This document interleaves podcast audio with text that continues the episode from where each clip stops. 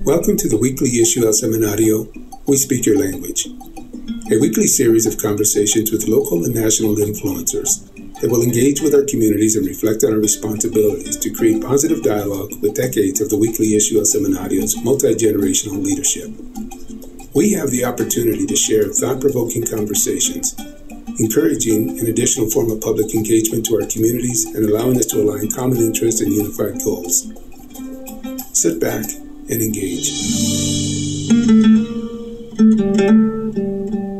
Welcome to We Speak Your Language podcast. I am Chris Fresquez, your host this week.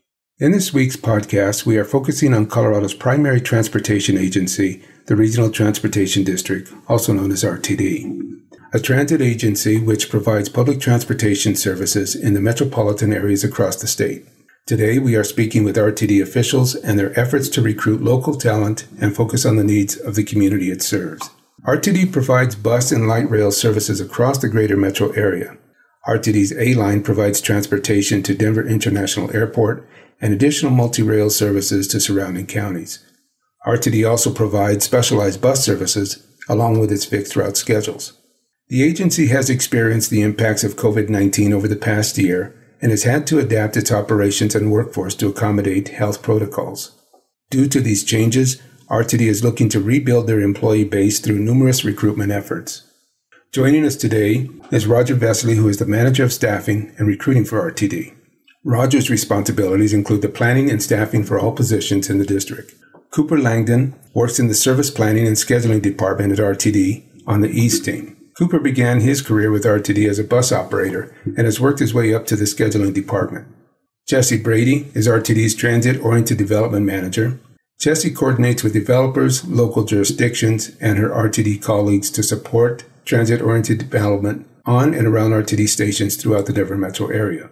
Steve Martingano is RTD's Deputy Chief of Police and currently oversees the Security Contract, Police Secondary Employment Program, Internal Affairs Bureau, Mental Health Clinician, and Homeless Outreach Coordination Program. Welcome everyone to our podcast. Why is hiring a challenging time right now? This is Roger Vesely, and I just uh, I think a lot of the hiring challenges uh, really intensified with the pandemic. Uh, there was a lot of uncertainty around the industry and around uh, several industries in regards to hiring. We slowed down considerably. We, we reduced um, a number of operators and so forth. Uh, it was short lived, but now with the, the help of some governmental money, we're able to uh, be back to where we were and we were back to full staff. And the needs continue as we work towards rebuilding our system to uh, pre pandemic times that, along with the competition for employees, uh, it seems like every industry, whether it be restaurants or drivers, uh, transportation is no different. We all are looking for employees, and the employees have several choices.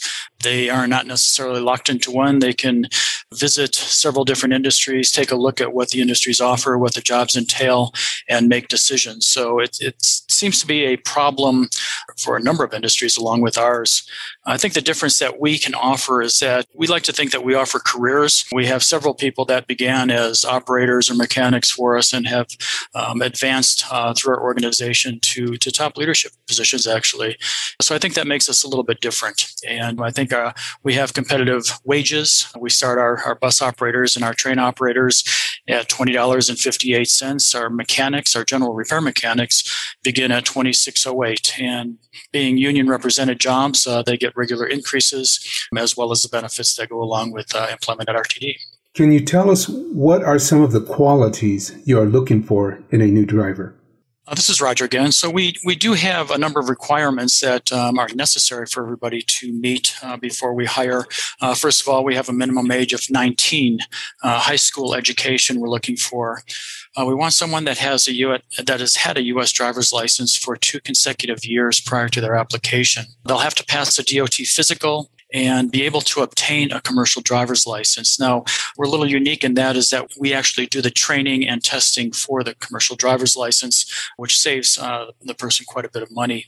All that we require is that they report to work on their first day with a permit, and that's something that they can take care of. We provide the book to help them prep.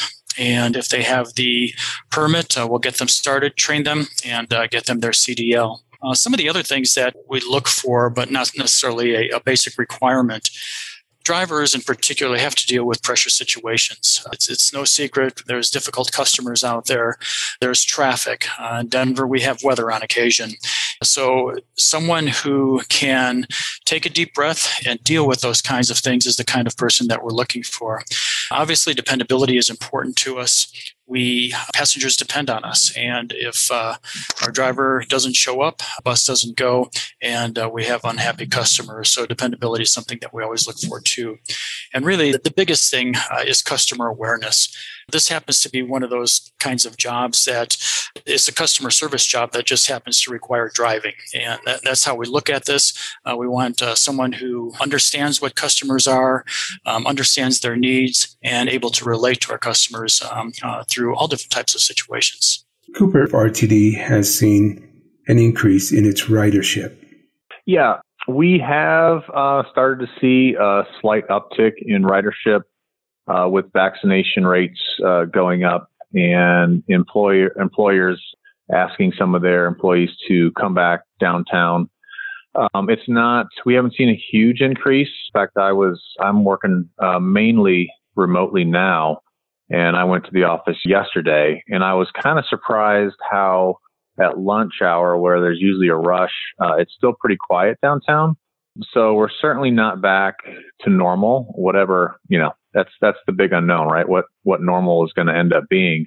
But this next service change in September, we are adding some service back in, but we're doing it slowly because you know the, we really haven't seen the huge influx of the downtown commuter riders as of yet. So, but we're watching it, you know, weekly just to see uh, uptick. We're we're looking at boardings per hour on our routes we get uh, reports back from our street supervisors on what routes are uh, the buses are operating full, and we have to put what we call extra buses um, on a route. So those are some of the areas that we keep an eye on and add service, you know, when needed. And we are going to add a little bit of service in September. How does RTD determine what service to add or take away? I think this is Cooper again, and I think I can I can give you some insight into that. It basically comes down to ridership on that particular route. And you know, we are primarily our revenue is is uh, taxpayer money, both federal and, and state. So we have to use that in a you know responsible way. So and there's only so much money to go around. So we look at routes and our frequency is determined by our ridership on particular routes. And if a route does not have uh, good ridership, it just it's not ethical and doesn't make much sense to add extra service on those lower you know production routes. And that's why you know that's why you see a lot higher frequency on for example the 15 the zero those types of routes 16 uh, because there's a lot of usage heavy ridership and a lot of demand. So it's warranted there whereas a small urban route that unfortunately just does not have good ridership it doesn't make much sense to put our resources there. What is RTD doing to make its services more affordable, especially during these difficult times? Well, and, and some others, this is Cooper again, some others on the call may, may have some input. We do have uh, various, and I'm not an expert in our different fare programs, but we do have programs that address, you know, financial hardships, disabilities, things like that. So we do have those programs. And then, you know, you mentioned our fare structure. We have a new general manager. She came here, I believe, from LA. And, you know, she was thinking that the fare structure is a little confusing. And we all know that, uh, unfortunately, our fare is, you know, rather expensive compared to other agencies uh, across the country. So one of her initiatives is to do a fare study, which I believe is going to launch uh, this summer and it's just a, a fare and equity uh, analysis. It's probably going to take about 18 months to complete, so it's not as though it's going to happen tomorrow, but it is going to involve uh, public input from just our normal passengers to stakeholders, community leaders. It's going to be pretty comprehensive and it'll look at all aspects of our, our fare, the cost, and how it impacts the different communities. So I think uh, all of us at RT are looking forward to that, and it's a it's a welcome thing to to uh, have uh, happen at RTD. We have a low income fare. It's called the LIVE program. And people who are at or below the 185% of the federal poverty level are eligible to, for this, for this program, which gives a 40% discount on our fares. Uh, and so, so I would encourage people to check our website for more information and seek to apply through the Colorado Peak system. It's a great discount, and I think not enough people know about it. So I'm happy to have an opportunity to get the word out. You know, we do have the you know live program, but we also have uh, disabilities for individuals with disabilities. A special discount there for it's fifty percent, and if you go on RTD website, it'll tell you on how you're able to access that. That you actually get a, a, discount card that you show for your fifty percent discount. We have them age based, so if you're a senior, sixty five and older, it's also fifty percent off. And if you're a youth between the ages of six and nineteen, you get seventy percent off of our fare. So it used to be back in uh, that that was recently changed. You used to have to show like a high school pass or you know something that you were going to school. We they now just do it as a youth. You know, your age between six and nineteen, and that was recently changed as well to seventy percent. So there there are different ways to get a discount and make this an affordable uh, means of transportation. What happens to the area after RTD opens a new station, and what control does RTD have, if any? on new development? Sure. This is Chessie Brady. And it, of course, it depends.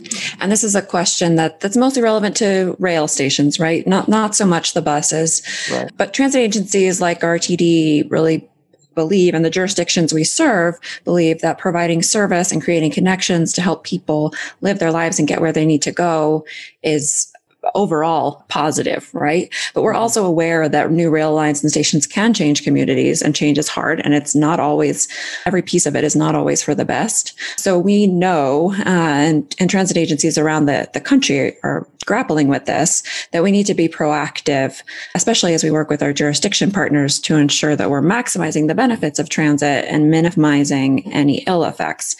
And what, so what we, we do see change. Generally speaking, land values will, will increase and there's turnover in the neighborhood. Typically, when new lines are going in, they're going into areas that are seeing or have potential for increased ridership or are already kind of already in the in the midst of change. So there's a, large conversation in the transit community again across the country of is this is it a chicken or egg? You know, does the does the train affect the land trends or is the train responding to the land trends? Regardless, I think that there are ways that the jurisdictions especially can prepare for change by change, working with their zoning, uh, working with the communities. I think affordable housing is a big part of that. And RTD itself doesn't have any control beyond the land that we actually own, which is typically our park and rides. So the jurisdictions control everything around our stations. Uh, and we try to work with them to, again, to be ready for that change um, and also to encourage if development is going in, to encourage it to be uh, high density in order to support transit um, and in order for the transit system to keep running and to allow communities to stay in place but we only control the land that we own. And so for on, for our part, that where we do have control, we have put in place an equitable transit oriented development policy, which prioritizes development of affordable housing over market rate housing, which we hope, and this we just only passed this policy in February. So we hope that that will encourage more development, affordable development around transit uh, mm-hmm. uh, to discourage some of the change and potential displacement of the communities that are already there. The other thing I'd add is that again, it, it, depends. Some stations, Union Station, that whole area took off right away, but that was also only partially due to the actual train itself, right? Much of it was due to market interest in that land that suddenly became available. Uh, if you look at the L line on Welton Street, after that train went in, nothing happened for years. And then, of course, recently it's, there's a lot of change, a lot of development, mm-hmm. but it really depends on the market, which is outside of RTD's control. But again, it's something that we, that we think a lot about and uh, really try to work with the jurisdictions to help manage the change and help and work with communities to help them as well. How do people know if it's safe to write RTD? You know, I can only speak for being in the police division and give you some, you know, stats and, and statistics and data here uh, to show how safe we really are. Especially for people that don't know RTD, how big we are and, and, and everything else. I'd love to just touch on some of that. I mean, RTD is currently the 10th largest public transportation agency in the country. We go through eight counties and 42 cities. So, and that covers 2,300, over 2,300 square miles. So, you know, it's a pretty large area of the uh, regional transportation district itself. You know, we have over 10,000 bus stops, 89 park and rides, almost 80 train stops and platforms, and we serve over, we served over 52 million people in, in, uh, 2020. And the actual, you know, the, uh, 2,300 square miles, that gives us about 3 million people that live in there. So just to give a basis on, you know, that many people being transported, that many people we cover in regards to public transportation. You know, we, we average about 55,000 calls into our police division a year. And that sounds like a pretty large amount of uh, calls of service. But if you look at the city and county of Denver, they had over 350,000 calls last year, and they only have a population of 750,000.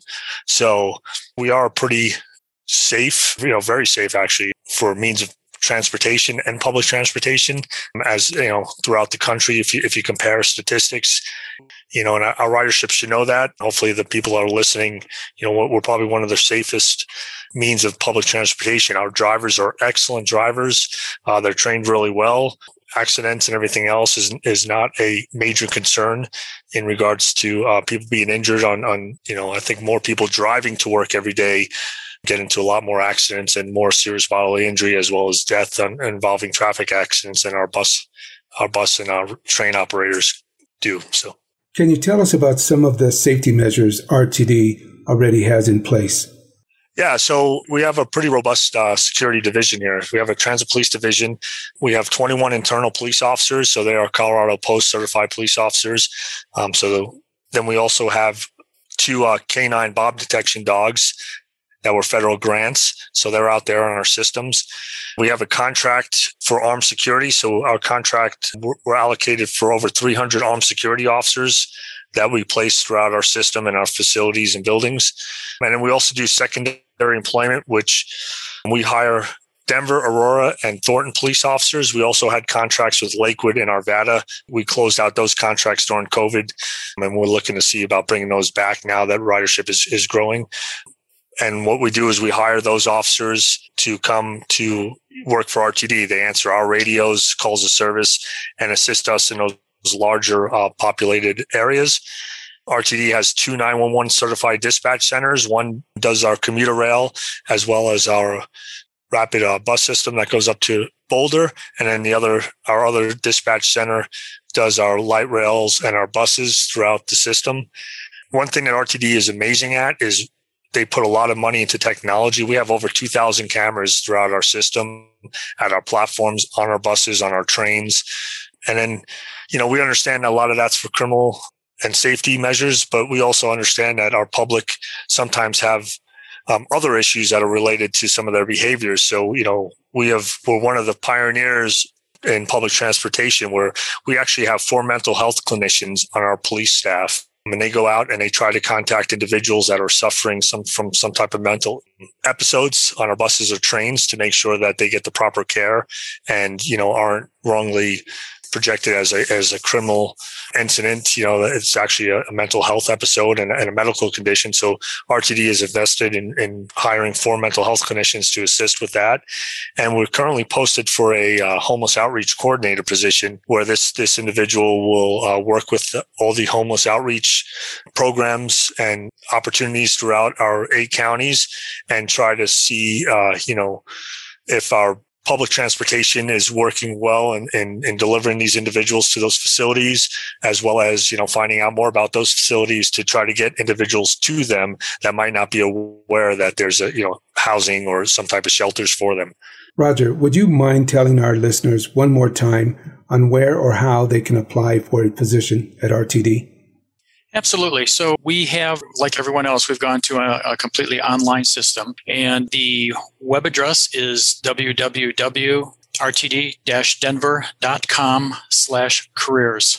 And uh, that will get to the um, electronic application and to apply for operator positions or any other positions that we have available. Short of that we um, libraries do have computers available for people that uh, may not have a computer And also, our application is phone compatible. So if someone has a mobile device, uh, they can also apply for employment that way. I want to thank all of you for joining us today, and we look forward to having you again on another episode of We Speak Your Language. For more information on this podcast and how to join our conversation, go to www.elsemanario.us or send us an email, your host at we speak your language.us.